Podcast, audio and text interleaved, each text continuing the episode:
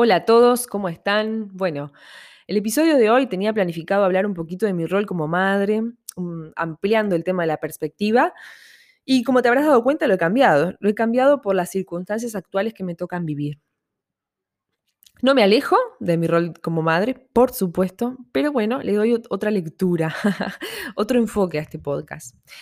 Objetivamente, descriptivamente, como siempre me gusta empezar, lo que sucede es que hay un caso positivo, no voy a mencionar de qué, ya te lo imaginas, en, la escuela de mi hija. Por lo tanto, acá desde Uruguay, el marco legal establece que o nos encuarentenamos eh, durante 14 días o nos encuarentenamos hasta tener el resultado del hisopado, hasta tener el resultado del PCR. Esa es la, situación actual en la cual estamos todas las familias de la escuela. Y realmente, eh, más allá del positivo, no positivo, eh, lo que quiero enfocar es, bueno, eh, ¿cuánto me afecta a mí esta situación? ¿En qué punto me ha afectado a mí esta situación? ¿Cuál es el qué es lo medular que me está haciendo perder mi equilibrio? Entonces, empiezo mi autoanálisis y me doy cuenta que lo primero que pienso y siento es una absoluta confianza en el colectivo docente y en las resoluciones que ellos tomen. ¿Por qué digo esto que quizás muchos no entiendan? Bueno, porque en esta escuela que maneja, eh, trabaja con una pedagogía que está en total sintonía con mis principios y mi filosofía de vida, eh, han mantenido como eje central ¿sí? Eh, las necesidades del niño de contacto, de sostén, de mirada, de afecto. ¿sí? En definitiva, eh, han mantenido el ambiente ¿sí? del niño sumamente cuidado de eh, muchas de las prácticas que se sugieren ante esta situación de crisis mundial. Siempre dentro del marco legal, por supuesto, pero han sabido manejarlo muy, muy bien. Por eso es que menciono esto, porque bueno, ante eh, la, eh, la, realidad concreta de un caso positivo, ellos se ven de alguna manera em, expuestos, teniendo que, que dar muchas explicaciones de por qué tal funcionamiento o cuál. Y obviamente tendrán que modificar otras.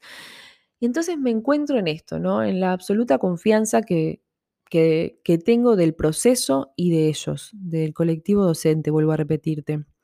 Entonces ahí me surge una de las primeras preguntas que es, ¿estoy con esto descomprimiendo la presión y el estrés de los docentes o estoy contribuyendo en función de mi reacción a que su estrés y su presión aumente?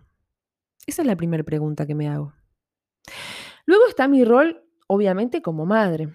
¿sí? Entonces, como madre, ¿cómo estoy acompañando a mi hija en este proceso? Estoy ayudándola a que comprenda que pese a esta situación puntual, el mundo igual, y comprende y que perciba, ¿verdad? Que el mundo igual es un lugar seguro, que el mundo es un lugar bello, que el otro no representa una amenaza. ¿Estoy contribuyendo yo como madre a eso a mi hija? Y el otro es mi rol dentro del, sistema familia, digamos. Y ahí me surgen, obviamente, muchísimas dudas, porque las opiniones son muy diversas, como te, puedo decir que también hay dentro de una misma familia. Y me surgen muchas, muchas preguntas, ¿verdad? ¿Qué es la que un poco quiero compartir contigo hoy, que nos invitan a reflexionar. ¿sí?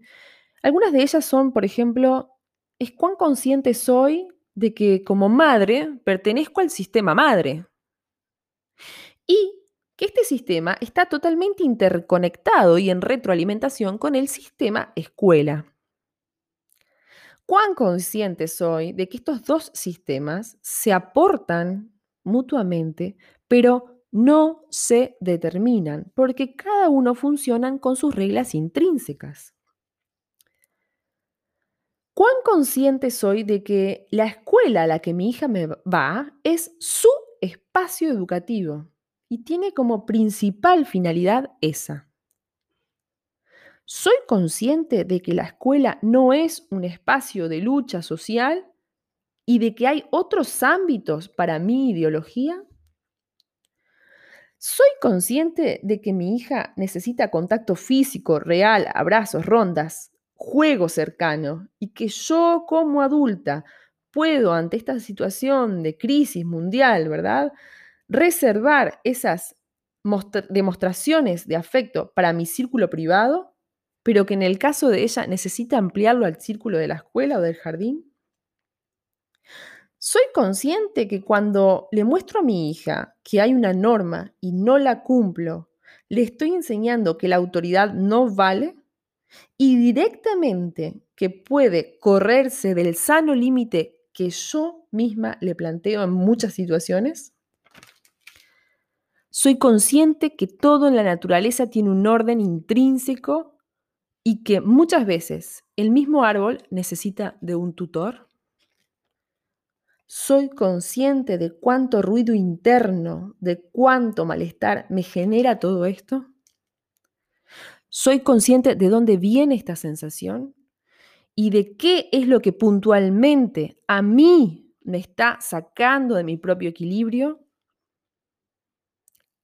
es el diagnóstico de positivo, es qué va a pasar con la escuela, es la respuesta de los padres, qué es lo que a mí me saca de mi equilibrio.